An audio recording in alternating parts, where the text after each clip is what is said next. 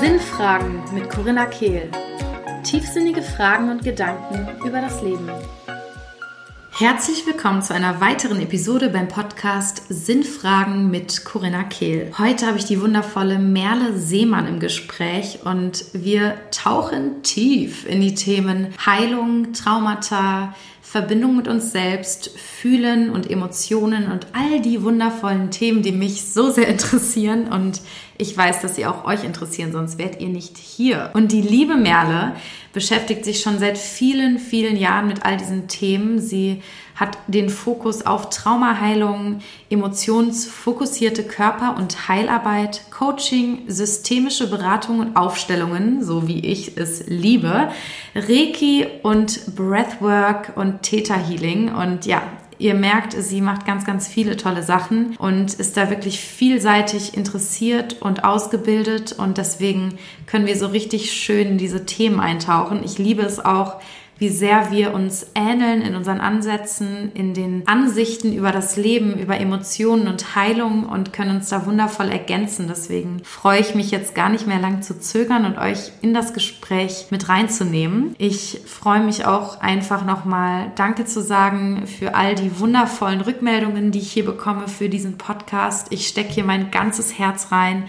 Ich liebe es einmal die Woche, mich mit wundervollen Menschen auszutauschen und euch auch so auf meine persönliche persönliche Reise mitzunehmen. Und wenn ihr diesen Podcast genießt, wenn du diesen Podcast genießt, freue ich mich sehr über eine Rezension bei iTunes oder wo auch immer du deinen Podcast hörst und vielleicht eine Sternebewertung und ja, einfach die Unterstützung, die du mir auf diese Weise für den Podcast schenken kannst, so dass ich noch von viel mehr Menschen hier gefunden werde und noch viel mehr Menschen von all diesen tollen Gesprächen profitieren können. Also danke an dieser Stelle für die Unterstützung und bevor wir jetzt endlich reinstarten, möchte ich noch mal kurz eine Ankündigung machen, denn es gibt ein neues Retreat im Dezember. Vom 18. bis 21. Dezember, kurz vor Weihnachten, möchte ich in der Nähe von Köln nochmal einladen, uns ganz, ganz tief mit uns selbst zu verbinden.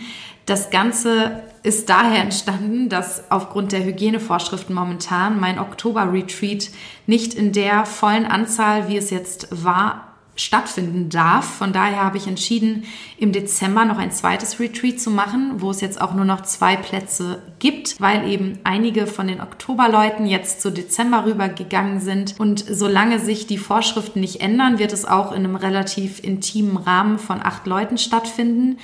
Falls doch noch ein paar Leute dazukommen dürfen, dann wird sich das noch ein bisschen ausweiten, aber ich kann es mir fast nicht vorstellen. Von daher nutze gerne die Chance, um jetzt in diesem sehr intimen Rahmen im Dezember noch dabei zu sein, kurz vor Weihnachten wirklich nochmal in die Heilung zu gehen, in die Verbindung mit dir selbst. Wir werden Familienaufstellungen machen. Wir werden das Jahr, was ja unglaublich verrückt ist gerade, 2020, gemeinsam loslassen und für uns abschließen neue Intentionen und Manifestationen schreiben für das nächste Jahr, um wirklich, ja, dieses Jahr hinter uns zu lassen, das neue Jahr zu begrüßen und nochmal in die vollkommene Verbindung mit uns selbst zu gehen, bevor der ganze Weihnachtsfamilienwahnsinn beginnt. Und ja, wenn du Lust hast, Informationen darüber zu erhalten, was genau inhaltlich passiert und wo das Ganze stattfindet etc., dann schreib mir gerne bei Instagram oder bei Facebook eine Nachricht und dann schicke ich dir die PDF-Datei mit allen Informationen zu. Dann können wir auch noch mal ein kurzes Gespräch führen, sodass du wirklich für dich herausfinden kannst, ob es das Richtige für dich ist. Und ja, es wird einfach nur großartig. Ich freue mich so sehr auf Oktober und Dezember und endlich wieder in diesen tiefen Menschenkontakt miteinander zu gehen. Ja, ich freue mich von dir zu hören, wenn du Lust hast, mehr Informationen zu bekommen. Und jetzt lasst uns reinstarten mit Merle in ein wundervoll tiefes Gespräch. Liebe Merle, ich freue mich sehr, heute mit dir zu sprechen. Schön, dass du da bist. Ich freue mich auch. ein bisschen aufgeregt auf heute, auf unser Interview. So schön, ja. Ich, ich liebe es einfach auch, mich mit Menschen auszutauschen, die ähnliche Dinge tun wie ich. Ja. Und vielleicht meinen Horizont auch noch ein bisschen erweitern in gewissen Ansichten oder Ideen und in ihrer Energie.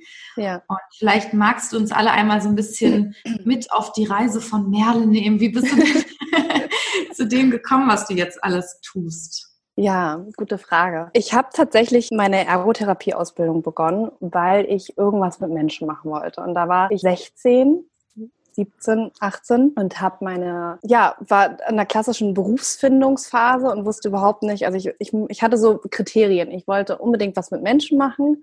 Ich wollte aber irgendwie auch gerne fotografieren und irgendwas Künstlerisches machen und gerne aber irgendwie auch Grafikdesigner dann. Okay. Super, oder? Wie und dann Fisch. Okay, ja. Fisch.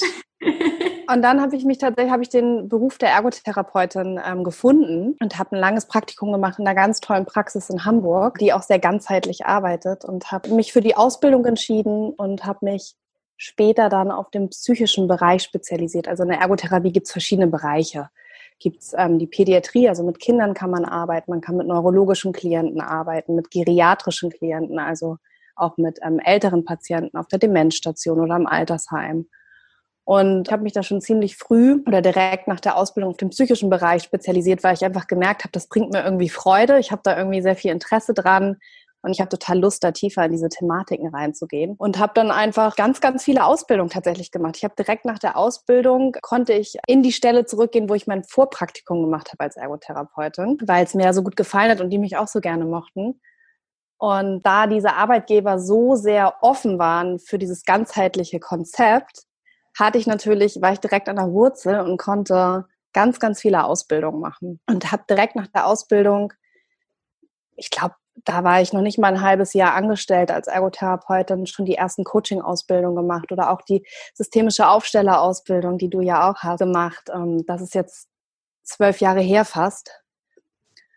Und das durfte ich, weil ich eben halt so tolle Arbeitgeber hatte, äh, direkt mit in meine Arbeit einfließen lassen. All dieses neue Wissen, ich konnte mich erproben, ich konnte das direkt mit einbringen und habe halt einfach gemerkt, dass da so, so viel mehr ist, als ja die klassische Ergotherapie gegriffen hätte oder greifen konnte. Und da ich das alles mit einfließen lassen durfte, habe ich natürlich direkt die Früchte der ganzen Arbeit äh, erkennen können und gesehen können. Und das war einfach für mich sehr bereichernd und natürlich nicht nur für mich, sondern auch für meine Klienten.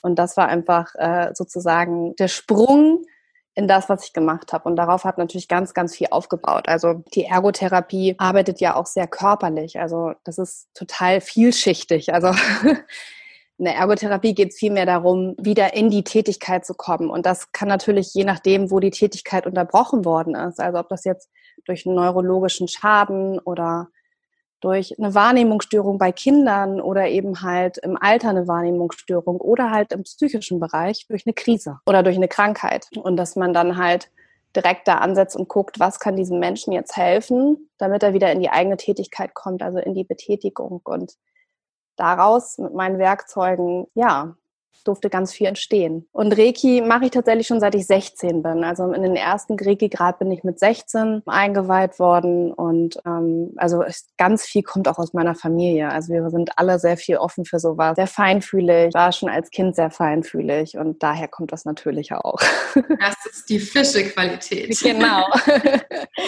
Ja, voll schön. Mich würde mal kurz so zum Einstieg deine persönliche Definition von einem Trauma interessieren. Denn mhm. ich finde, alles, was du so machst, basiert darauf, dass ein Trauma passiert ist. Und ich ja. persönlich ähm, weiche da so ein bisschen ab von dieser typischen, so psychotherapeutischen Definition. Und deswegen, ja. bevor wir weiterreden, vielleicht um so auf einen Nenner zu kommen, ja. sag gerne mal, was du darüber verstehst. Ja. ja, also für mich ist ein Trauma eigentlich alles, was in dem Moment, als wir es erlebt haben, zu viel für uns war zu verarbeiten. Ja. Das ist für mich ein Trauma. Und somit ähm, impliziert es natürlich auch, dass jeder von uns traumatisiert ist, weil jeder von uns irgendwann mal überfordert, überreizt äh, in irgendeiner Situation war und das für sich nicht verarbeiten konnte. Ja, ja, total schön. Ich finde auch, ein Trauma ist auch das, was einfach noch Konsequenzen mit sich zieht, so was, genau. was wir noch mit uns rumtragen aus irgendeinem Grund. Und ja. das ist ja wahrscheinlich aufgrund einer Überreizung und Überforderung. Deswegen ähm, erstmal das zum Einstieg für alle, die zuhören und sich fragen, okay, zähle ich in diese Kategorie und die genau. ähm, sehr, sehr, sehr, sehr wahrscheinliche Antwort ist ja, in irgendeiner Form, weil wir so in der Gesellschaft ja oft, also ich kenne das von mir zum Beispiel, ich denke oft oder habe vor allem früher gedacht, naja, wieso bin ich denn, wie ich bin und wieso habe ich die Tiefe, die ich habe? Ich habe doch gar nicht so diese eine super ja. schlimme Sache erlebt, wie man das jetzt vielleicht so ne, typisch im Kopf hat. Aber ja. viele Traumata passieren eben auch, die wir, an die wir uns gar nicht mehr erinnern, weil sie in früher Kindheit passiert sind, bei der Geburt. Ja. ja. Vorgeburtlich. gar nicht erinnern, ja, total. Und ähm, das finde ich jetzt auch in Bezug auf meine Ausbildung zur systemischen Aufstellerin so spannend, dass ja. ich wirklich mal so chronologisch mein komplettes Leben so wieder aufrolle. Und ich habe ganz, ganz verrückte Gespräche mit meiner Mutter und stelle ihr Fragen, ja. die ich noch nie gekommen bin zuvor. Und vieles macht Sinn plötzlich. Und ähm, deswegen finde ich es auch, also Traumata sind so mein Lieblingsthema, könnte man sagen, auf ja. ähm, komische Weise. Meins auch. Es mag makaber klingen, aber es ist eigentlich ist ein Trauma ja nichts Schlimmes. Ne? Also wir bewerten ja. das immer so als, äh, ich habe ein Trauma. Ein Trauma ist einfach nur eine Energie, die noch nicht äh, ja, die noch, die noch rumschwirrt, die noch Energie bindet, die, die wir nicht fühlen wollen oder nicht fühlen, uns trauen, nicht zu fühlen. Es ist nicht schlimm. Die freigesetzt wurde so. Genau, die noch nicht freigesetzt worden ist und uns deshalb auch noch im Alltag behindert an manchen Dingen oder auch, ähm, ja, dass wir noch in unseren Schutz, in unseren Vermeidungsstrategien deshalb sind, damit wir da nicht rankommen. Ja, total letztendlich ist es eine Schutzstrategie von unserem Körper. Also es ist überhaupt nichts Böses oder Schlimmes, sondern einfach nur eine Schutzstrategie, die uns schützt, damit wir nicht überfordert, nicht überreizt sind und ähm, am Leben bleiben können. Auf emotionaler ja. Ebene, aber eben halt auch auf physischer Ebene. Ja, total. Und ich finde deswegen auch erstens so schön mit sanften Ansätzen genau das zu fördern, was eh jetzt bereit ist, auch gesehen ja. zu werden. Und gleichzeitig bin ich deswegen auch vorsichtig bei so ganz hm, unnatürlichen, künstlichen Sachen, weil ich ja. mir denke, es hat einen Grund, warum man etwas noch nicht sieht, wenn man es noch nicht sieht. Ähm, genau. Mich, mich würde mal interessieren, weil du ja ähnlich wie ich so sehr zum Fühlen ermutigen möchtest. Mhm. Was glaubst du denn, warum denkst du denn, dass wir so eine Angst vor Gefühlen haben? Also oft ist ja gerade in unserer Kindheit, wo wir ja lernen, mit Gefühlen umzugehen oder auch lernen am Modell. Wir lernen ja, also wir lernen ja am Modell unserer Eltern. Und oft ist es ja so, dass gerade die Generation vor uns oder auch unsere Ahnenden und Ahnen ähm, nie so wirklich einen Umgang mit Gefühlen gelernt haben, weil das auch einfach äh, gerade in den Kriegsgenerationen überhaupt nicht drin war, überhaupt irgendeine Emotion oder irgendein Gefühl zuzulassen, weil das einfach bedeutet hätte, äh, das ganze System bricht zusammen. Und in den Generationen vor uns war Gefühle und Fühlen einfach sehr gefährlich, muss ich einfach mal so sagen. Und das steckt natürlich in uns, in unseren Zellen, es steckt in unseren Wurzeln, in unseren Glaubenssätzen, in den Glaubenssätzen unserer Ahnen, steckt das einfach drin, das Fühlen eine Form, also dass es gefährlich sein kann. Und gerade auch in der Kindheit haben ja viele von uns auch erlebt, dass sobald ich wütend bin, sobald ich traurig bin, ähm, ist Mama verunsichert, ist Papa plötzlich mhm. wütend. Mhm. Und dadurch ist ja meine Bindung in Gefahr. Meine Bindung zu meinen Eltern ist in Gefahr. Und das bedeutet für mich als Kind einfach die größte Notsituation. Also ja. wir als Kinder sind, das ist das Hauptmerkmal, weshalb wir äh, sozusagen unser größtes Bedürfnis ist das Bindungsbedürfnis. Und wenn das in Gefahr steht, tun wir alles dafür, ähm, das wieder in Sicherheit zu bringen.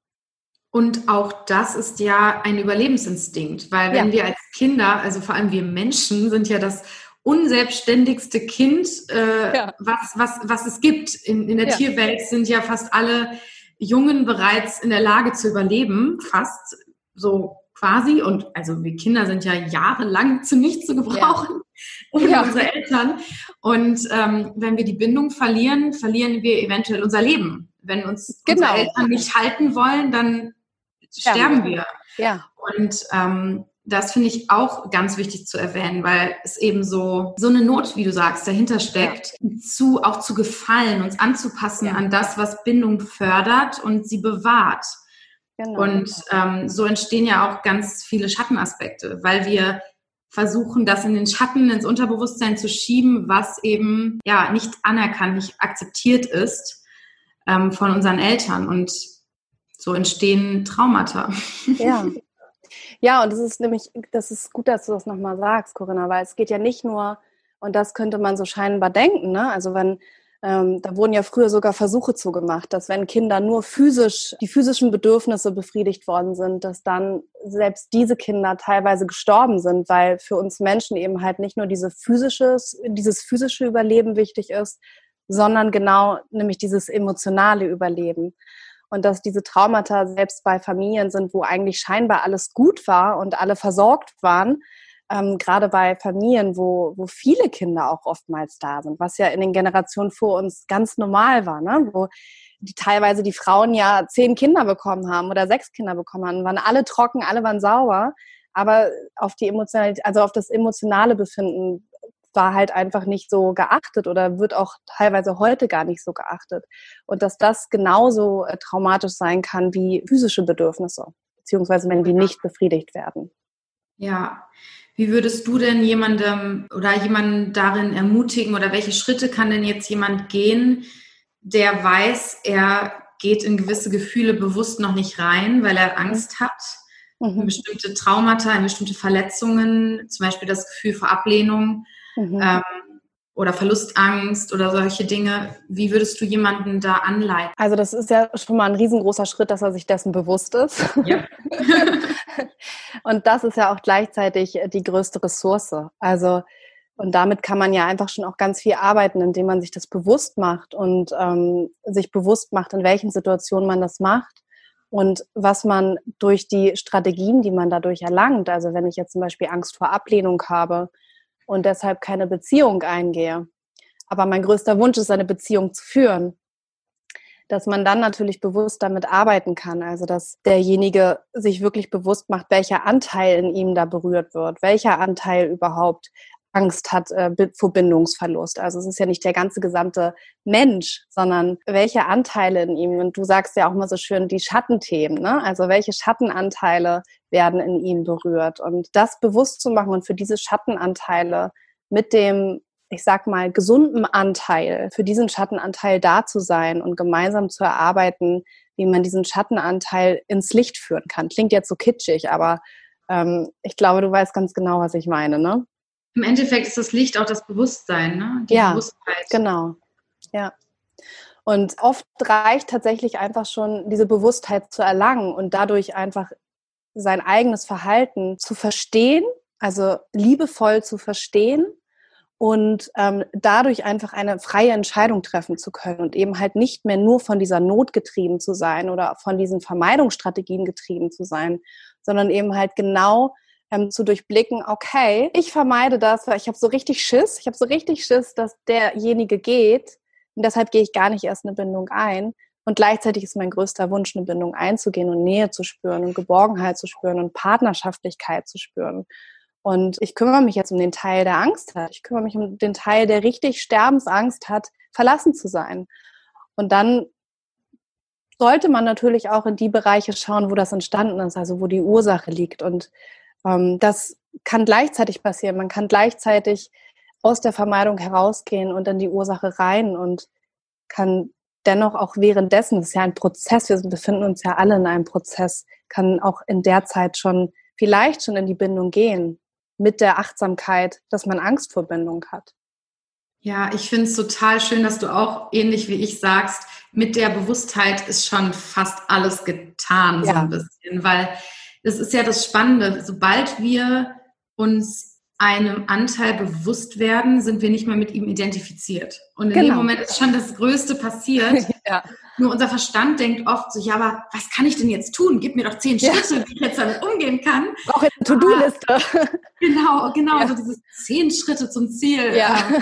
Und eigentlich ist das meiste schon passiert, nur unser Verstand ist viel langsamer und kommt gar nicht ja. so schnell mit. Aber es verliert vollkommen seine Macht, diese Angst, ja. wenn wir merken, oh, da ist dieser Anteil, der Angst hat. Und schon ja. ist er nur noch ganz klein oder ganz nicht klein. mehr diese Macht ist da. Und du kannst plötzlich bewusst handeln und du kannst auch bewusst trotzdem in die Beziehung gehen. Genau, ich wollte gerade sagen, es ist auch so schön, einfach mal bewusst zu vermeiden.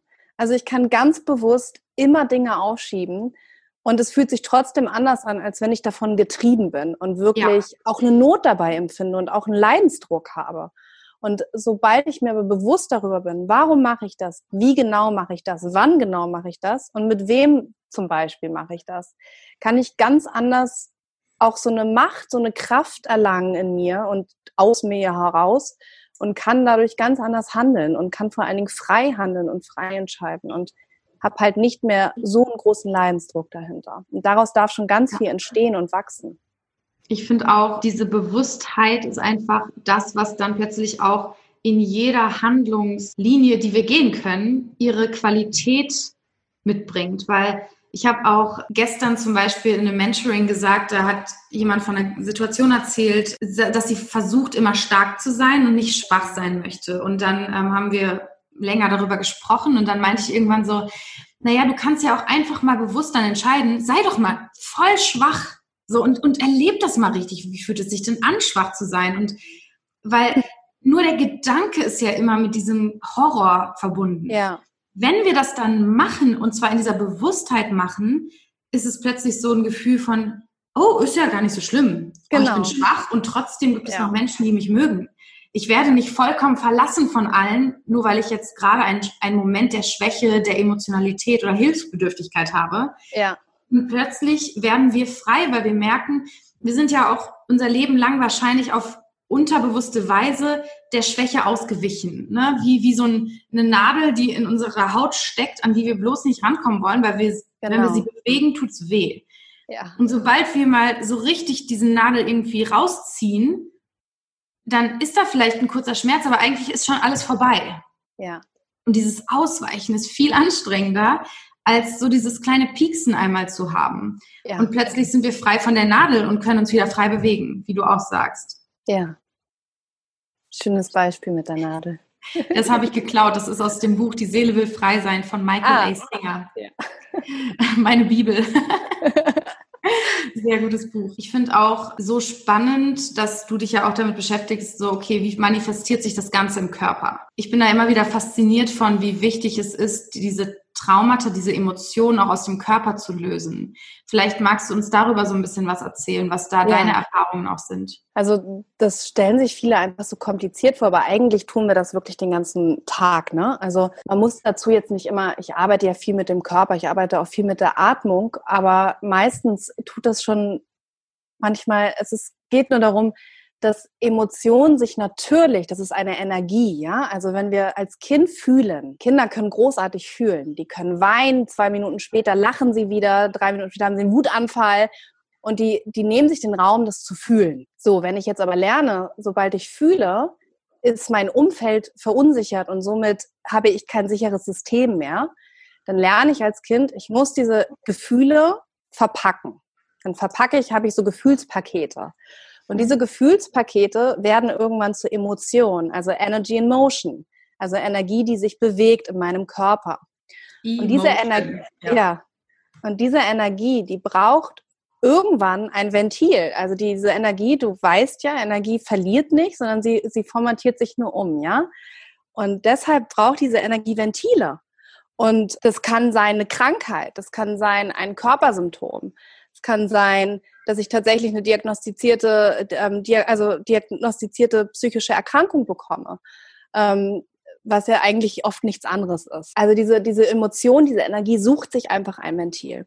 So, und wenn ich jetzt zum Beispiel Knieschmerzen habe, ja, weil sich dort diese Emotion festsitzt, weil das vielleicht irgendwas das Thema Knie, man sagt ja, Beine hat auch oft was, gerade im Wurzelchakra-Bereich, ne, mit im Leben ankommen, mit den ersten, mit den ersten Entwicklungsphasen zu tun, ins Leben gehen, in Lebenssicherheit. Und wenn ich jetzt das Thema Angst zum Beispiel als Kind viel erlebt habe, viel Instabilität erlebt habe, viel ähm, ja, mangelndes Urvertrauen habe oder überhaupt gar nicht mit so einer Sicherheit im Leben angekommen bin, dann kann sich diese Emotion, die ich damals nicht fühlen konnte, einfach in meinem Bein manifestieren. Jetzt als Beispiel. Kann sich auch sonst wo manifestieren, aber oft sitzt es dann in den Beinen, im Beinbereich. Und durch Körperarbeit, durch äußere Reize, ja, das kann sowas sein wie Yoga. Also das muss gar nicht immer jetzt bei einer Session sein oder bei einem Film. Ich gucke einen traurigen Film und plötzlich kommen so ähm, die tiefsten Emotionen in mir hoch, weil das einfach etwas in mir antriggert. Also wenn diese Energie merkt, da könnte ein Ventil sein. Und das kann in so einer Session sein, dass man diese Ventile bewusst öffnet, weil man einfach gewisse Tools hat als, als Raumgeber sozusagen. Ne? Kann aber genauso sein wie bei, einem, bei einer Yoga-Session, dass ich bei den typischen Hip Lifts oder wie, nee, wie nimmt man die, wenn man mit der Hüfte arbeitet? Hüftöffner, nicht ja. Lifts. ähm, oder ja, mit einer Freundin spreche und mein Körper sich so sicher fühlt, dass, und er merkt, da ist Raum und da wird ein Thema geöffnet oder das Thema ist bereit, sich zu zeigen oder die Emotion ist bereit, sich zu öffnen, sich, also dieses Ventil zu nutzen, dann macht der Körper einfach auf. Und das muss, wie gesagt, nie in so einer Session sein. Das kann, also das ist natürlich, wenn man sich bewusst dafür entscheidet, also sich bewusst diesen Raum dafür nimmt, ist der Körper natürlich viel bereiter zu sagen, yay, endlich die je, also endlich holt sie sich Hilfe, endlich holt er sich Hilfe. Oder wie du auch weißt, in Aufstellung, ne? Wenn, wenn der Raum dafür da ist, wenn der Raum gehalten ist, wenn der Raum sicher ist, dann, dann sind die Körper so erleichtert, dass sie endlich diese Energie loswerden können. Also das ist ja auch so ein Marathonlauf, den wir den, das unser ganzes Leben eigentlich lang tun. Ne? Also unser Körper ist richtig angestrengt teilweise davon, diese Energie zu halten. Weshalb ja auch so Krankheiten wie Burnout, Depression, all diese Krankheiten einfach so vermehrt da sind. Das ist ja einfach ein Ausbrennen und oft denken wir, der Job ist schuld oder ähm, die Beziehung ist schuld oder was auch was ist schuld. Aber das eigentlich, was uns so anstrengt, ist, dass wir das in uns die ganze Zeit halten und uns unser Körper dafür ganz viel Kraft braucht, diese Muster zu halten. Und das kann sich wiederum einfach ganz viel im körperlich zeigen. Und wenn man körperlich ansetzt und diesen Raum für diesen Körper aufmacht, für die Emotion dahinter aufmacht, darf sich ganz viel lösen und der Körper wird danach ist meistens sehr, sehr angestrengt. Und viele sagen, ich fühle mich wie nach einem Marathonlauf. Und das erkläre ich nämlich immer genau so. Ja, du bist ja auch einen Marathon gelaufen. Und oft ist es erst nach dem Marathon so, dass die Läufer merken, wie anstrengend das war, wie viel Ruhe sie jetzt brauchen, wie viel Erholungsphase sie jetzt brauchen. Und dass das oft der Zustand ist, auch nach so einer Körperarbeit.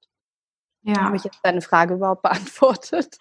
Ja, sie war ja sehr offen formuliert. Mich ja. hat einfach interessiert, ähm, ja, wie, welche Erfahrungen du damit hast. Genau. Und ja, ich finde es auch spannend, wie viele Wege es gibt, um zu einer Heilung zu kommen. Ja. Und wie wundervoll verrückt das Leben funktioniert, um uns dahin zu bringen, auf die verrücktesten Wege. Das ist immer wieder schön.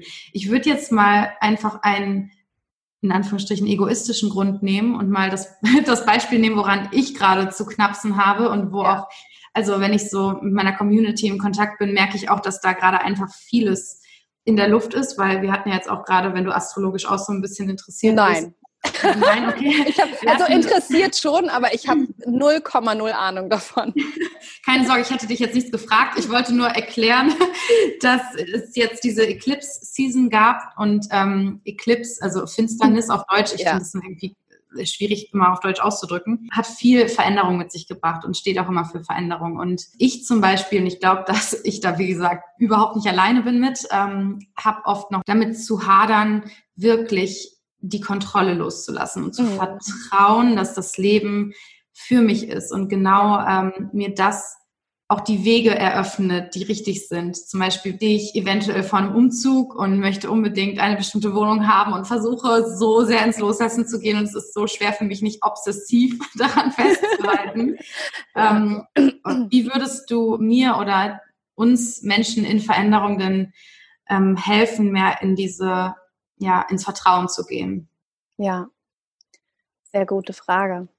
Also erstmal kann ich bestätigen, dass es gerade echt vielen so ging. Mir ging es tatsächlich auch so, auch so viele alte Themen, die wieder hochkamen, finde ich. Anstrengend war das. Ja. Ähm, also ins Vertrauen. Ins Vertrauen kommt man, wenn man wirklich mit sich verbunden ist. Das kann ich immer nur wieder sagen. Und ähm, oft merken wir gar nicht, wie unverbunden wir mit uns selbst sind. Und ich, ich zähle mich dazu. Ne? Also oft merke ich so, ja, ich bin für meine Klienten da, ich schaffe viel Raum und bin immer da und dann merke ich plötzlich, boah, wie angestrengt ich eigentlich ja. bin. oh mein Gott, I feel you. Ja, und merke dann so, oh Gott, Merle, was machst du da eigentlich? Du bist so unverbunden mit dir selbst und auch das passiert mir immer, immer wieder und dann merke ich nämlich auch, wie unzufrieden ich bin oder wie, ja, wie ich an Dingen festhalte. Und das ist ein ganz gutes Beispiel, weil du erzählst dir ja selber, wenn ich diese Wohnung kriege, dann geht es uns gut. Dann bin ich sicher. Ne? Und das ist ja auch wieder nach außen projiziert. Also wenn, wenn das passiert, dann geht's mir so und so. Und da einfach wirklich nochmal hinzuschauen, was ist denn gerade das, was dich so verunsichert und was ist gerade, was dich von dir wegbringt. Also wirklich in diese Verbindung mit dem Körper zu gehen und zu gucken, wo spüre ich eigentlich gerade genau die Verunsicherung? Wo spüre ich sozusagen eine Trennung von mir selber? Wo findet das gerade statt? So dass ich das an etwas nach außen sozusagen bringen muss, also spiegeln mhm. muss, ne? Spiegelneuron. Also dass ich sage, wenn diese Wohnung da ist, wenn ich an dieser, wenn ich diese Wohnung bekomme, ich glaube, das kennt jeder von uns, ne? Ja. Wir wollen nämlich auch gerade eine neue Wohnung haben und halten auch an dieser Wohnung fest. Ah. Dann geht es mir wieder gut. Und wo ist also jetzt gerade das nicht gut? Also wo, ja. für, wo mhm. spürst du gerade eine Trennung von dir selber, so dass du sagst, ich muss es nach außen packen, um es besser sehen zu können. Was ja gar nicht schlecht ist. Das ist ja super, dass wir das besitzen, diese Fähigkeit, dass wir projizieren können, dass wir ähm, das nach außen packen können, dass wir sagen, wenn ich etwas Materielles bekomme, dann geht es mir wieder gut. Aber ja, ich würde, glaube ich, so mit dir arbeiten, dass ich sage, wo empfindest du gerade die Trennung bei dir? Ja, es ist eine sehr, sehr äh, spannende Frage. Ich bin auch, also meine Art und Weise da heranzugehen ist auch, und es fällt mir natürlich bei anderen immer noch leichter als bei mir ja, natürlich. selbst, das äh, immer so schön ist, ist immer so die Frage, ja, also das habe ich nämlich auch bei mir schon hinterfragt, was verbinde ich denn mit dieser Wohnung? Ja. Was für eine Vorstellung verknüpfe ich damit von meinem Leben? Genau. Und ähm, dann ist die Frage, wie kann ich das im Jetzt schon erschaffen und bin damit wieder frei von der Wohnung. Und wenn die sein soll, dann kommt sie sowieso. Meine ja. Mama ist ja auch immer, also da musste ich auch so grinsen, weil meine Mama ist genauso, mein, mein, einer Teil der Familie ist genauso, wie du sagst, sehr in all diesen spirituellen Themen, sehr feinfühlig. Und meine Mama meint auch, ja, es, die ist doch schon da, wenn sie sein soll. ja, schön, aber ich will sie trotzdem jetzt Ich will sie trotzdem jetzt haben, ja. naja, ich versuche es dann auch so ein bisschen mit Humor zu nehmen, weil das Ganze ja. lockert es dann schon wieder auf. Aber es ist wirklich so das, und da muss ich jetzt nochmal auf Michael Singer zu sprechen kommen, der hat ja. noch ein zweites tolles Buch, das Hingabeexperiment. Und das ist so das, woran ich mich immer wieder erinnere, ist so dieses, ich konzentriere mich auf das, was vor meiner Nase liegt. Ich habe zwar die Vision dieser Wohnung und ich lasse sie dann wieder los, weil wenn sie sein soll, ist sie schon da und dann brauche ich mich dafür nicht anstrengen. Und wenn sie nicht sein soll, dann kommt was Besseres. Dann gibt es irgendeinen Haken in der Wohnung, den ich noch nicht kenne. ne? Diese schönen Worte, die ich mir dann immer wieder als Mantra abspiele. Ähm, aber es hilft mir wirklich. Und vor allem diese Erinnerung, dieses Buch ist einfach der, der Shit, wenn man Probleme hat, zu vertrauen ins Leben. Also mhm. wirklich, das, das Buch ist der Hammer. Gibt es auch als Hörbuch. Und er beschreibt so seinen Lebensweg und hat sein Leben der Hingabe gewidmet und erzählt eben, was alles dadurch sich entfaltet. Und es ist halt so toll, mal sowas an einem kompletten Leben zu sehen und nicht nur ja. an, oh, ich habe mir diese eine, eine Thema, ja. Genau. Und deswegen gehe ich da auch immer wieder da rein, was ist denn jetzt gerade? Weil es ist ja dann dieses ständig im Kopf auch in die Zukunft denken bei ja. mir, was, was dann auch den Stress auslöst, weil jetzt gerade ist ja alles gut. Ja. Ja, und somit ja auch irgendwie ständig sich den Mangel auch einzuladen dadurch, ne? Ja, weil es ja der Vergleich ist zum Jetzt. Genau. ja, ja. Dann ist es besser, jetzt ist nicht gut. Ja, voll. Ja. Das stimmt. Ja, danke. Also ich glaube, das ist für ganz viele wichtig, gerade in dieser ja. turbulenten Zeit, wirklich so sich mit sich zu verbinden. Was, was hast du denn für Praktiken oder für Impulse, um uns mit uns selbst zu verbinden? Was machst ja. du denn zum Beispiel für dich? Also ich zum Beispiel, ich finde das Beispiel gerade ganz gut, weil wir ähm, sind auch gerade an einer größeren Wohnung dran tatsächlich. Und das ist bei mir zum Beispiel, ich, ich erlebe gerade die Trennung in dem Punkt, wir sind zu viert, also ich habe zwei Kinder ähm, und mein Ehemann natürlich. Und wir wohnen auch in einer Dreizimmerwohnung. Und das führt dazu, dass ich sehr gestresst bin, sehr wenig Raum für mich habe und ähm, ja sehr viel Spannung in der Luft liegt. Und ich verbinde zum Beispiel mit dieser größeren Wohnung ähm, Gefühle wie Entspannung, ähm, Raum für mich und Freude. Und das ist das, was mir gerade fehlt. Und da kann die schönste Wohnung der Welt kommen, wenn ich da nicht selber dran arbeite. Ne? Dann werde ich trotzdem in der Wohnung irgendwelche Mängel finden können. Und das hilft mir schon total wahrzunehmen, okay, was wünsche ich mir eigentlich gerade wirklich? Was ist mein Bedürfnis? Also, dass ich mich so reflektiere.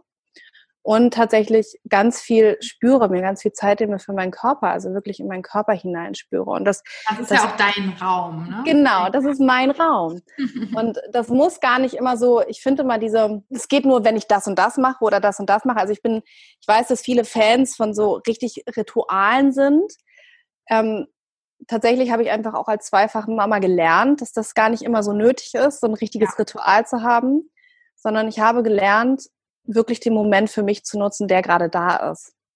Und ähm, ich mache das zum Beispiel auch einfach mal unter der Dusche. Also, dass ich einfach nur wahrnehme, wie fühlt sich jetzt gerade mein Körper an, ohne dass ich auch wirklich in die Bewertung gehe, sondern ich spüre einfach mal, scanne sozusagen wirklich alles einmal ab und fühle einfach mal nur rein, wo fühle ich gerade Wärme, wo fühle ich gerade Kälte, wo fühle ich eine Spannung, wo fühle ich eine Entspannung, wo fühle ich Druck, wo fühle ich eine Anspannung in besonderer Intensivität, wo ähm, erlebe ich eine Verbindung? Also kann ich gleichzeitig beide Arme wahrnehmen? Kann ich gleichzeitig beide Beine wahrnehmen? Kann ich alle Extremitäten gleichzeitig wahrnehmen? Und dass ich so mit mir arbeite und so mich mit mir verbinde, das kann ich in einer Minute machen. Ich kann mir dafür aber auch 30 Minuten Zeit nehmen, wenn ich Zeit habe und mir diese Zeit nehmen möchte in dem Moment. Und es muss aber nicht immer, ich kann das genauso im Bus machen, ich kann das genauso machen, wenn ich auf dem Fahrrad sitze, ich kann das machen, wenn ich spazieren gehe, ich kann das im Café machen. Ich kann das sogar bei der Arbeit machen. Und das ist das Schöne. Ich brauche nicht immer ein Ritual dafür, obwohl ja. Rituale sehr schön sind. Und ich zelebriere sie auch, wenn ich, ähm, wenn ich ein Ritual mache. Aber ich möchte so ein bisschen diesen, diesen Glaubenssatz davon nehmen, es geht nur, wenn ich Zeit habe oder ich kann ja. mich nur mit mir verbinden, wenn ich ein Ritual oder eine Zeremonie mache oder ich kann mich nur mit mir verbinden, wenn ich eineinhalb meditiere. Stunden dafür habe. Genau, ja. wenn ich meditiere oder sonst was. Also das ist wirklich dieses achtsame, bewusste Verbinden mit mir selber und das gar nicht so, oh Gott, was fühle ich jetzt, sondern wirklich, was empfinde ich, weil Fühlen ja. oft über Gedanken kommt und es geht nicht immer nur über das Fühlen, sondern wirklich dieses, was empfinde ich eigentlich gerade?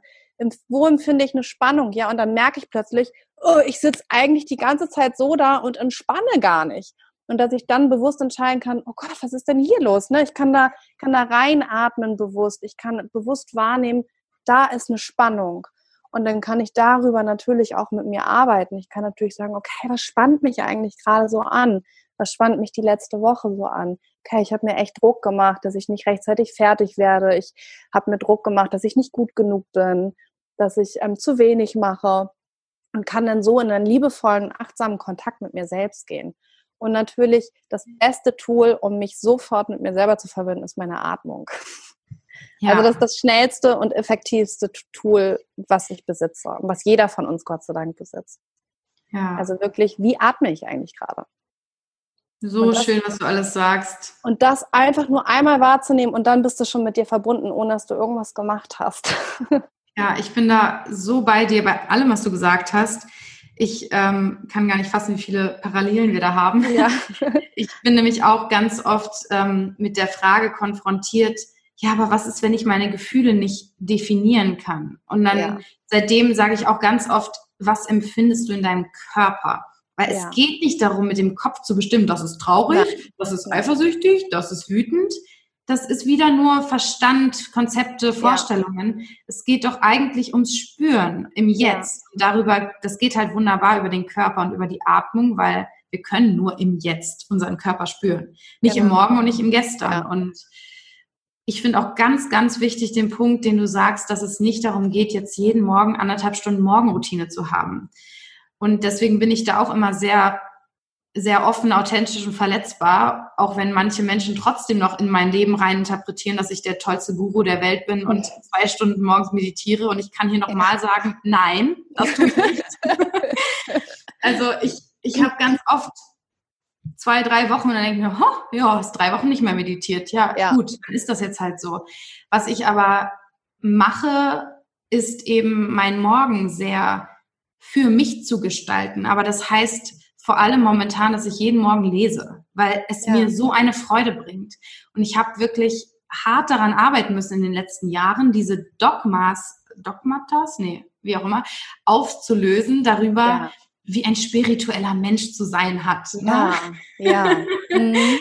Und ich glaube, was wir oft vergessen, ist, dass wir nicht meditieren und dann haben wir dieses, diesen Haken auf unserer To-Do-Liste und dann sind wir jetzt ja. ein spiritueller Mensch, sondern die Praxis einer Meditation dient ja eigentlich der Präsenz im Alltag.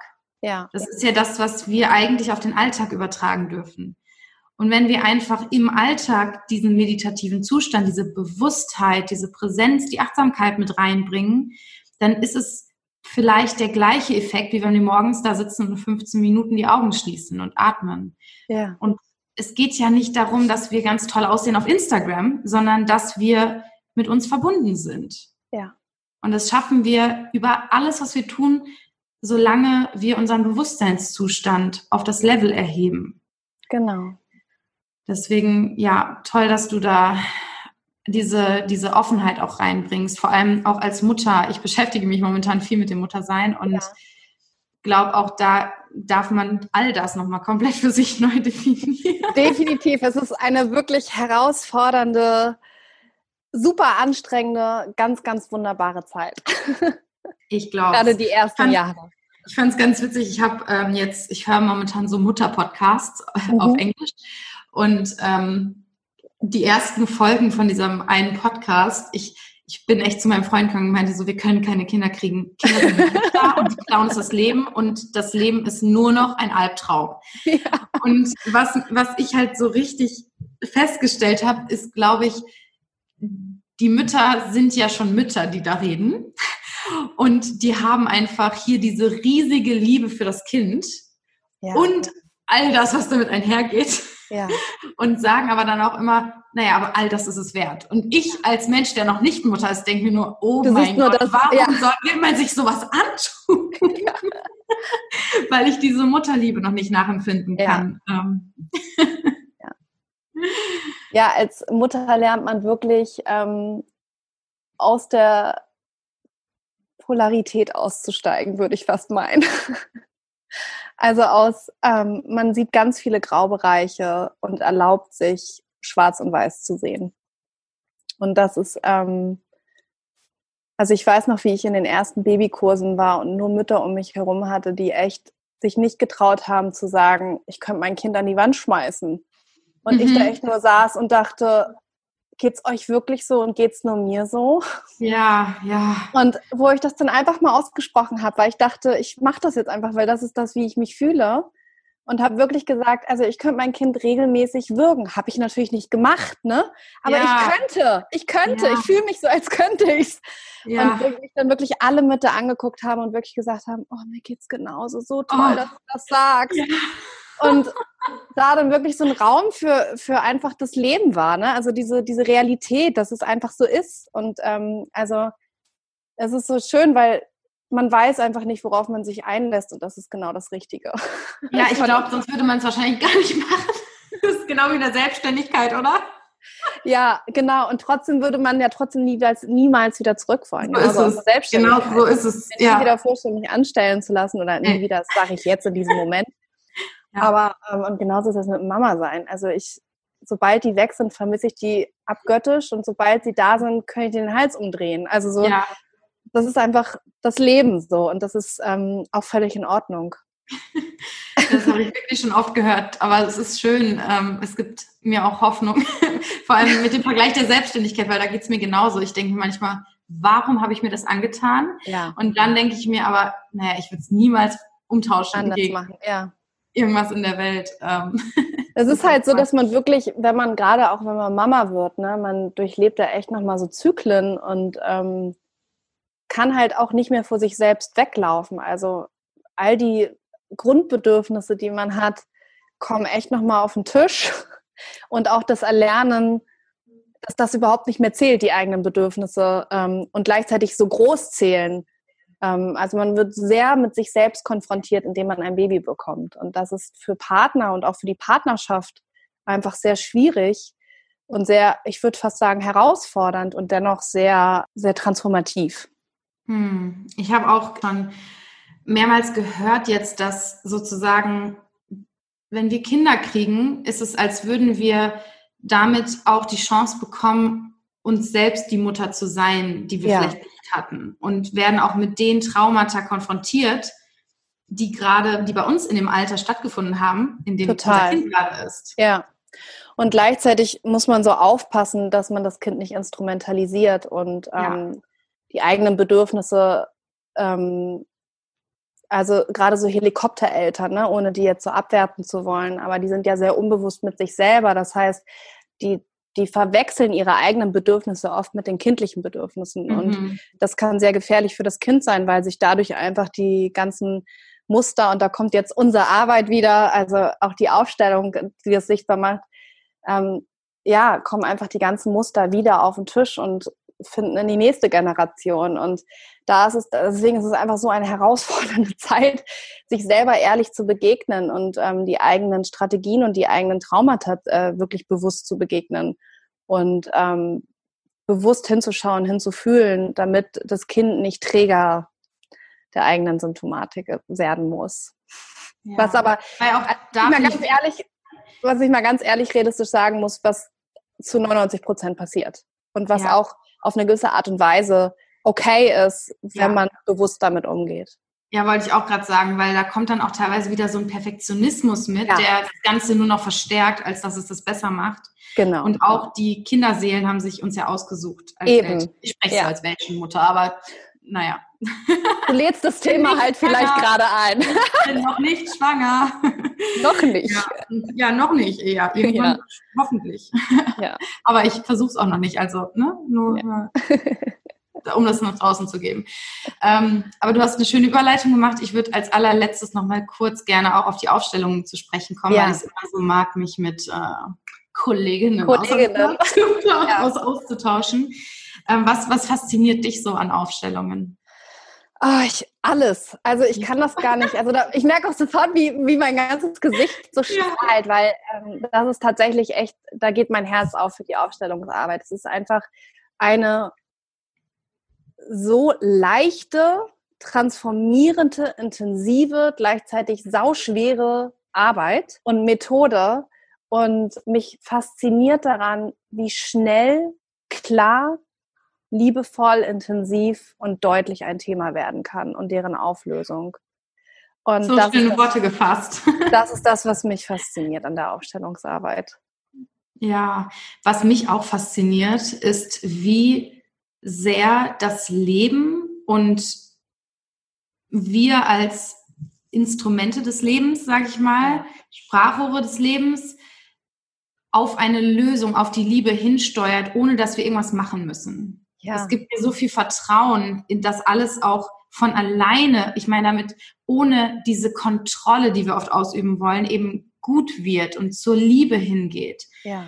Ähm, und auch Schmerzen zum Beispiel zur Lösung von ganz alleine hinwollen und gar nicht ja. immer dahin gepresst werden müssen. Ja, das ist total schön, dass du sagst, weil das ist es auch, was ich so liebe, dass wir auch, also wir brauchen ja immer diese Bewertung, um für uns einen sicheren Rahmen zu empfinden. Ne?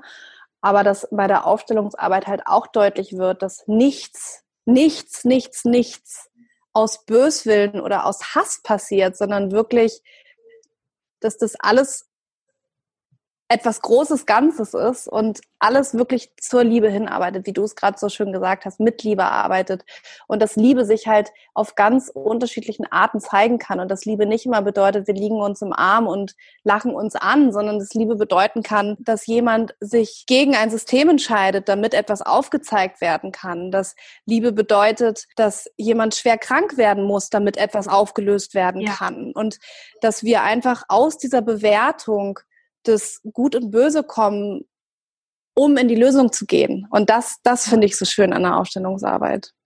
Das ist so wahr. Oh, so schön. Gab es irgendwas, was dich überrascht hat, was du durch die Aufstellungsarbeit oder vielleicht durch Lektüren, die du dazu gelesen hast oder ähnliches, so was dir einen komplett neuen Blick auf die Welt gegeben hat? Weil bei mir gab es tatsächlich einige solcher Erlebnisse hm. in der Auseinandersetzung damit. Also tatsächlich ist diese Ausbildung ja schon so also echt lange her bei mir und ich war ja auch noch so verdammt jung, dass diese ganze Ausbildung oder auch diese verschiedensten Ausbildungen so wahnsinnig viel in mir bewegen konnten und auch unbewusst wirken konnten. Das ist ja auch das Schöne an der Aufstellung. Also ich fand das alles total mindblowing. Ne? Also ich, das war nicht ein Moment, wo ich dachte, oh, interessiert mich nicht. Es war echt von Anfang an bis zum Ende, dass ich dachte, krasse Scheiße. Macht alles total Sinn. Macht ja. alles total Sinn. Und habe ich so noch nie drüber nachgedacht. Und mhm. was mich vielleicht, da hattest du witzigerweise auch letztens, glaube ich, drüber gesprochen, dass dieses, was mich echt, ich sag mal, mir im Moment, habe ich einen Moment gebraucht, war, dass der, der fremd geht, eigentlich die Beziehung retten möchte. Und dass das für mich, das war für mich echt so, okay, deep shit, nimm mich. Mhm. Und dass das, also das ist zum Beispiel ein Beispiel, dass Liebe ganz kompliziert aussehen kann und man das nicht immer sofort erkennt, dass das sehr wohlwollend eigentlich aufzeigt, hey, wir sind eigentlich keine Partner mehr, sondern eigentlich bist du mein Kind und ich finde mein Kind nicht sexy. Deshalb suche ich mir eine Frau außerhalb unserer Beziehung, weil ich eine Partnerin mir wünsche und nicht mein Kind. Und dass ja. das Liebe ist und das zu verstehen, dass das Liebe ist und dass das natürlich wunde Punkte in uns berührt und uns schmerzt, ist ja klar. Und dass wir deshalb schnell in Ablehnung sind und im Widerstand damit, aber dass sowas halt sichtbar werden darf und dass das nicht aus einer Ablehnung heraus passiert, sondern aus eigentlich einer tiefen Sehnsucht, wieder auf eine Partnerebene zu kommen mit dem eigenen Partner. Das finde ich einfach so oh, krass. Ja, oh, ich fühle das so sehr. Ich habe auch, also bei mir war es vor allem auch so, bei dieser Sache, die du gerade angesprochen hast, nicht nur aufs Fremdgehen, sondern auf generell diese Dynamiken bezogen, ja. Ja. dass ich das Gefühl hatte, endlich Worte zu haben für das, was ich schon immer irgendwo gefühlt habe. So dieses, ja. diese Sache, dass oft sieht etwas aus, als wäre Person A böse und Person B die gute und eigentlich genau. ist es genau andersrum, so unter der Oberfläche. Ja. Und das finde ich so, so faszinierend. Also, ach, ja, ich bin auch so verliebt in diese Arbeit. Ja. Ja, genauso mit dem Opfer-Täter sein. Ne? Also wer ist Opfer, genau, wer ist ja. Täter? Und dass eigentlich das Opfer ähm, der mächtigste ist, weil das Opfer erhält diesen Kreislauf am Laufen. Ne? Also das Opfer, es gibt ja oft Opfertäter, Retter und dass ähm, eigentlich nur das Opfer diesen Kreislauf aufrechterhält. Also sobald das Opfer sagt, ich trete aus der Opferenergie aus und bin eigentlich sehr in meiner Kraft, in meiner Macht, gibt es weder einen Täter noch einen Retter. Und somit ist der Kreislauf durchbrochen. Und also solche versteckten Dynamiken sind einfach durch die Aufstellungsarbeit so sichtbar, so schnell sichtbar. Und das ist einfach so, wow. Das ist einfach krass. Ja, total. Ja. Ja. es ist so schön. Also ich freue mich, wenn wir uns darüber nochmal austauschen. Ja, ich auch. oh, ich hätte jetzt noch so zwei, drei Quick Questions, ja. um dich so ein bisschen besser kennenzulernen. Und dann würde ich sagen, haben wir auch schon ein sehr, sehr schönes, rundes Gespräch. Ähm, ja, das wollte ich auch. Hier gehabt. Was bedeutet für dich Spiritualität? Mit mir selbst verbunden zu sein. Hm. Bei welcher Tätigkeit vergisst du die Zeit? Beim Reiki. Empfangen wie auch leiten, also weiterleiten. Und tatsächlich auf dem Spielplatz mit meinen Kindern. Auch wenn ich nicht so Spielplätze mag, aber ja, im Moment zu sein mit meinen Kindern. Was ist so eine, so eine richtig krasse Sache, die dich das Muttersein gelehrt hat? Dass man nie fertig ist mit sich selbst. ja. Und die letzte Frage, die ja auch sehr passend zum Titel des Podcasts ist, die ich jedem Gast stelle, ist, was ist für dich der Sinn des Lebens? Der Sinn des Lebens für mich ist, ähm, ja, tatsächlich äh, Verbundenheit zu empfinden mit mir selbst, mit all dem, was um uns rum ist. Ja, und eigentlich diese Illusion der Trennung ähm, zu erkennen. Ja, so schön. Oh, es war so schön, mit dir zu sprechen, echt. Ich, das fand ich, ich auch. auch so Menschen einfach über diesen Podcast kennenzulernen, die einfach so schwingend gleich denken und ähm, ja, einfach nur schön. Dankeschön. Ich fand das auch total schön. Man muss ja auch dazu sagen, Corinna, wir haben ja vorher nicht einmal miteinander gesprochen. Also das finde ich auch, fand ich auch sehr bereichert, mit dir zu sprechen. Vielen Dank. Vielen, vielen Dank für deine Zeit und Energie. Danke für deine Zeit.